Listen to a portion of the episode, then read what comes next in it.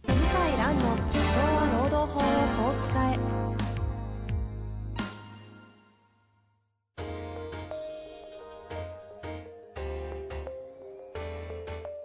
法律の下で展開されるビジネスの世界ポッドキャスト「社長は労働法をこう使えば」弁護士の向井蘭が経営者の立場に立って経営者が知っておくべき労働法の基礎だけでなくビジネスに関する法律の問題を分かりやすく解説します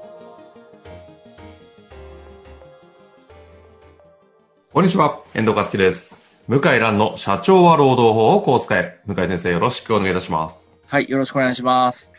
さあ、今週もパワハラ続編ということでやっていきたいと思いますが、はい。前回ね、あの、月に12本もセミナーがあるということで、テーマ的にランキングどうなんですかと聞いたら、やっぱりパワハラ。あとは問題社員といろいろあるというふうに言ってましたが、まあ、せっかくなのはでいパワハラじゃダイジェストやろうということでですね、普段セミナーではご紹介されていると聞いたパワハラリスト、はい。 50項目ぐらいあるやつの一部 10, く10個ぐらいやっただけでも相当、あ、環境周りまずいなというようなふうに思うようなものがいっぱい出てたんですが、はい。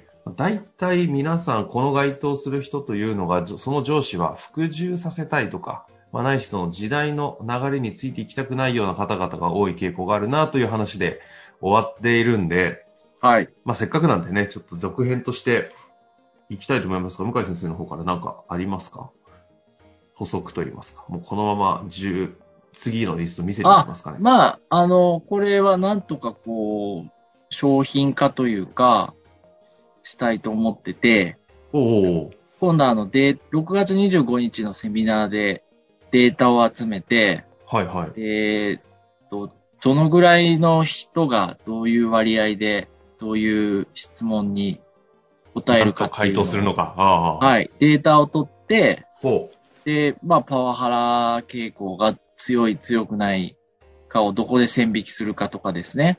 うんあと場合によっては質問を削除したり、追加したりとか、しようかなと思ってます。あ、じゃあ統計データ的に取ってみて、いろいろちょっと分析かけてみようかなということですね。う。そうですね。えーやっぱりもう、こういう人事論文もデータの時代ですよね。ああ、確かうに。んあんまりまだ進んでないんですけど、はいはいはい。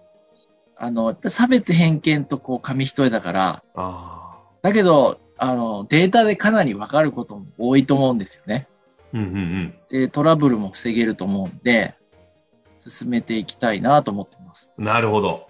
はい。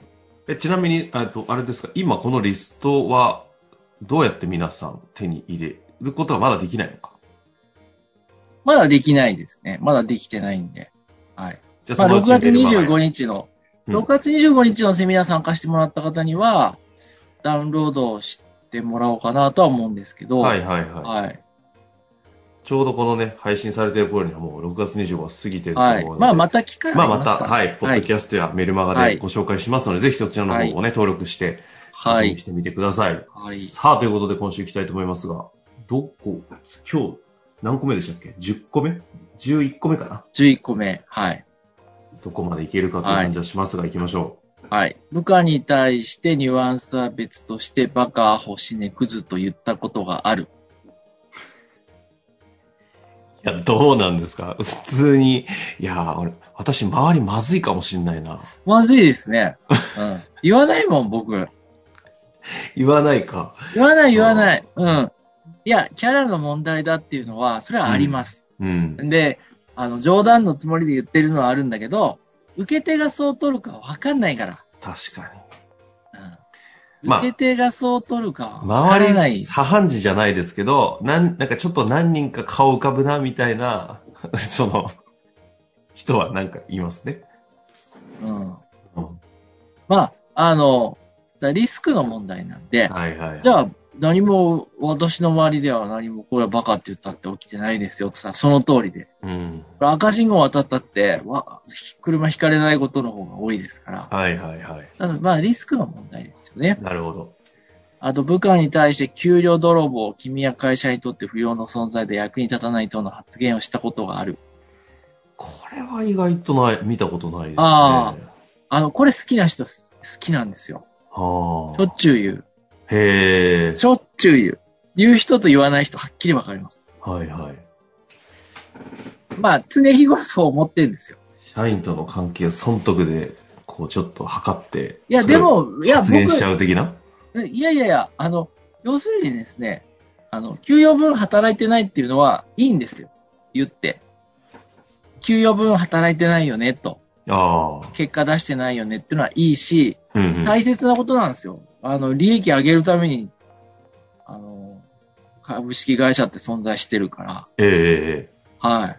だからそれは問題ないんですけども、泥棒とかね、 うんあの、全く役に立たないかっていうと、必ずしもそうじゃないから、えああ、不要な存在だとか、うんと。か違う、ちょっとち違う次元で批判してしまってるんですかね。そう存在そのものをとか。泥棒ではない。うん。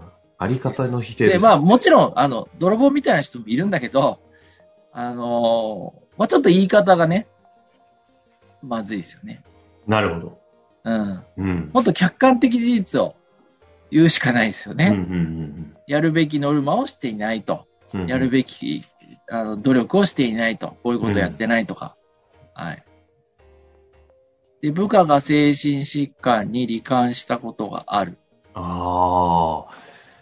ああ、でもなんか、いや逆もちろん逆に見たことは、あの上司の下に行くと出がち、出がちな上司っていますよね。ですよね。はい、これは、うん、いや元これ人事として見たことがあるってことですね。あの、僕も相談を受けると、A 部長の元に行くと、うつ病になる人が増えるとか、うんうんあと次の質問なんですけど、配属6ヶ月以内に部下が退職したことがある。うん。おこーれもまあ偶然かもしれないんですけど、退職者多いんですよ。パワハあラ加害者の人のあ、なるほど。退職者多い、あの、派遣も包帯する頻度が高いとか。うんうんうん。で、周りは気づいてんだけど、怖くて言えないから、会社そのものが大きいと分かんないですよね。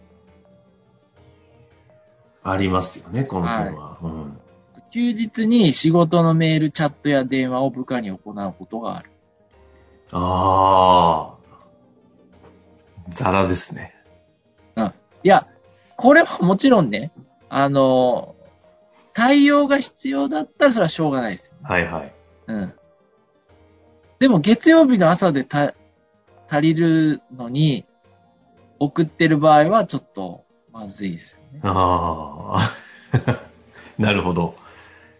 これはどうなんですかね。インフラが整ったがゆえに結構起きてそうですけどね。そう。だから私は送らないように気をつけてます、へえ、やっぱそうなんですね。はい。えー飲酒は鍛えれば飲めるようになると思う。 なんか、ちょっと特性の違う質問来ましたね。ああ、そうでしょ。考え方ね。そうそうそううんいや、あの、逆に私個人のことで言えばそう思っちゃってますけどね。 あ、そうなんだ。いや、だって、これ結構、はい、パワハちラょにっつながる。とおおじさんっぽい考えです ね。うんえーまあ、体育会にも行ったん結でね構、遠藤さんは、周りか遠藤さん自身かわかんないけど、パワハラ的な感結じ。じゃあ今で言うね。今で言うですよ。ちょっと古い感じしますね。なんか。昭和の感じしますうん。ね平成前半か昭和の感じが、匂いがしますねあ。ー。しまそういすうね。そういう人がいいるんでしょうね。周り多いんでしょううね。ん。部下の私生活について注意することがある。これはあんま見たこともないですけどね。私生活そうですか。いや、いる。る、いるんですよ。そりゃ、いますよ。私生活って具体的に何ですかいや、土日は。は、こうこうこう過ごせとか、ええいや、いますよ。いっぱい。こういう本を絶対読めとか。ああ、そういう、その辺もね。なるほど。うん、まあまあ、私生活じゃないかもしれないけど、ちょっとそれはね。でも、あの、休みの日の過ごし方まで口出してくるとか、まあ、後で出てくるんですけど、彼氏、彼女がいるかとか、ああ。結。婚した方がいいとかね。はいはいはい。まあ、まあ、まあ、人それぞれだからね、今の時代。難しいんだけど、うん今はちょっとパワハラセクハラにぐんと近づいちゃうんですよ。なるほど。あと次ね、仕事は上司から盗んで覚えるもので、ものだ。あどうでしょう。手を持ってると。はい。まあ、部分的にはそういう要素はあるとは思ってますけどね。あんまりそれを押し付ける気はないですけどね。微妙なんですけど、うんまあ、やっぱちょっとこの考え方はちょっとね、パワハラ傾向に強くなっちゃう。あー結構ナレッジワーカー系の、あの、まあ、おあの、向井先生もそうですけど、私たちの周りにナレッジワーカーのスペシャリスト系多いじゃないですか、仕事。はいはいはい。っていう感じでカリスマっぽく立っちゃってる方は、この傾向あるなって思いますけどね。ありますね。で、うんやっぱそういう人ってパワハラやってるから。うん。大体一流スター弁護士はパワハラ加害者が多いですよ。あ、やっぱり、んなんかイメージ湧きますね、それは。うん。だからこういう考え方だからね。あそあ。向井先生違うんですね。あ、僕だから今事務所でどうやって、その、なんだろうな、マニュアルっていうか、あの、標準化できるかおをう。取り組んでますよ。へえ、ちゃんとやってるんだやほうほっうてますね。はい。分析するようにしてますね。ほうほうはい次19個目ですかね。はい。パワハラ被害と主張する若者の考えについては正直理解ができない。考え系多いな。なんだ、どうですかね。そどれ、うですかパワハラこれ結受構けたんですよ、遠藤さんって相談を受けたら、お前甘えてんじゃねえよとこう思うかああ、嫌な質問ですね、それ。 あ、ちょっと思う側面も、ケースによってあ微妙はですね当然あるんじゃないですか。うん。微妙ですね。まあ、まあ、あと、やっぱり集まると、あの、する側の連中がね、今は経営者集まると、みんな昔その文脈で言えばパワハラなんて受けてきてるっていうそうそうそうそう。のがあるがゆえに、ちょっとこの考えにはなりがちな気がしますね。いや、僕もね、あの、経営者でやってて、で、受け、パワハラっぽいことは受けてますから、うん。ですよだねから、わかるんだけど、もうこういう時代じゃないからね。あーパワハラ被害言う人が、を否定はちょっとできないかなっていう、理解できないことはないかなと思いますけどね。はいはい。はい、次。えー部下に意欲や能力がないと感じることが多い。これは、あの、必ず起き、あるんじゃないですか。いや、そんなことないんですよ。えうん、これ感じるときは、絶対俺が正しい、絶対自分が正しいと思い込んでるだけの場合が多いんです。要するに、辞めて雇って、辞めて雇って繰り返して十何年も二十何年もってやってる社長さんいるけど、常に言ってるのは優秀な人どこにいないか。うんいるわけないじゃん、そんなの。そう、そんな、いないですよ、そんなレベルの人。はいはいはい。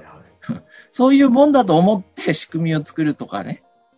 うん。でだから要求水準がもうめちゃくちゃなんですよ。じゃあ結局人を育てられない上司という考え、言い方もあるのかもしれいないや、ですかね。そう、うん、まあ、育て、そうですね。育てられるのもあるし、あの、要するに、要求水準高すぎる問題ですね。はいはい。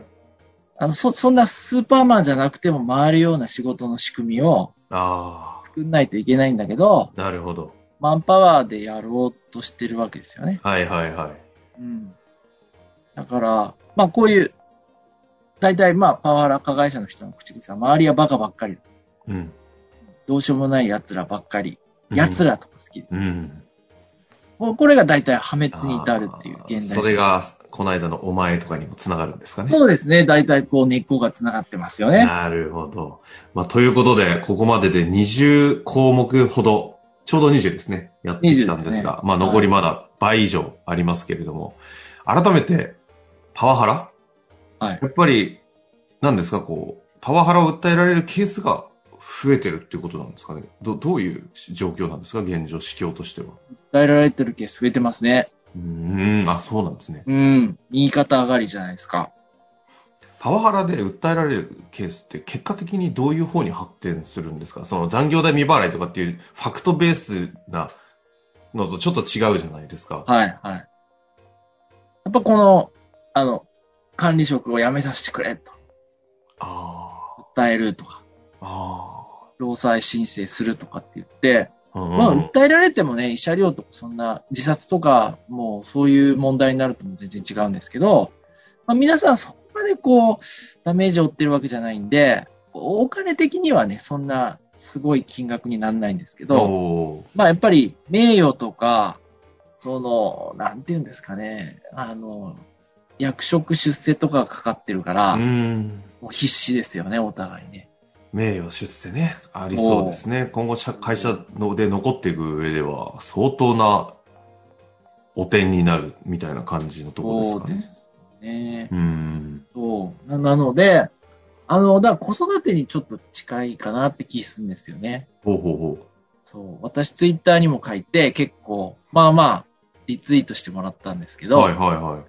あの、ハンバーガーショップからファーストフード店に行ったんですね、土日。そしたら、子供を怒ってるお母さんいたんですよ。うんうんうん。だからそれ自体別に、まあ、よくある、あの、塾の帰り、土日の、うんうん。中学受験の。はいはい。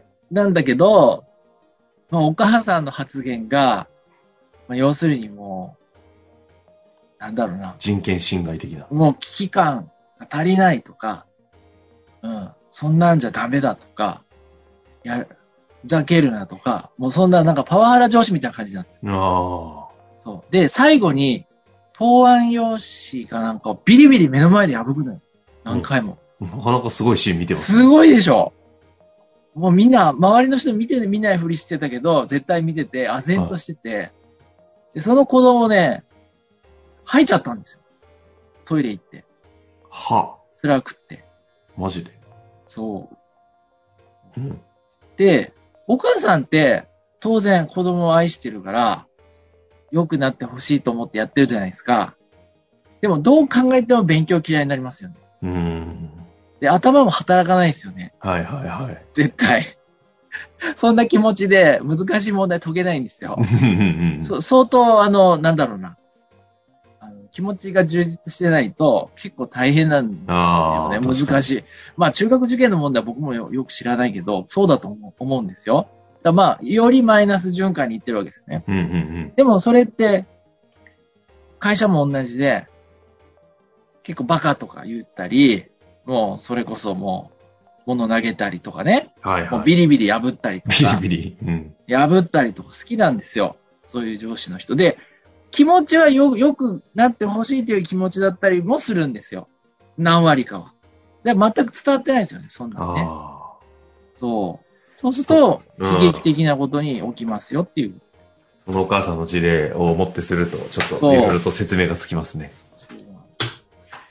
ということで、パワハラの回、続編で2回目やってまいりましたが、まあこれらを聞いて、ぜひね、いろいろと現状あると思いますので、また質問はい。まあ、ましたら。た、あの、データをちょっと分析しあて、、そうですね。それはまた改まめあ、て。商品化するかもしれませんけども、あの、いろいろ試しながらやっていきたいと思います。ですね。まあ、ということで、はいあの最近はポッドキャストからも、えー、顧問、なえー何、何顧問あ、でしたっけ修行顧問です資ね。料顧問ですよあね。、修行顧問も、あの、ちょっとこ宣伝になりますけど、よろしくお願いします。月2なんかかな万り円か増らえてでるすね、と聞いてるので、はいぜひね、皆さんよもうろしまくおく願いしま活す。かしていただけたらなと思います。はいということで、今日は終わりたいと思います。向井先生、はいありがとうございました。ありがとうございました。本日の番組はいかがでしたか番組では向井蘭への質問を受け付けております。ウェブ検索で向井ロームネットと入力し、検索結果に出てくるオフィシャルウェブサイトにアクセス。その中のポッドキャストのバナーから質問フォームにご入力ください。たくさんのご応募お待ちしております。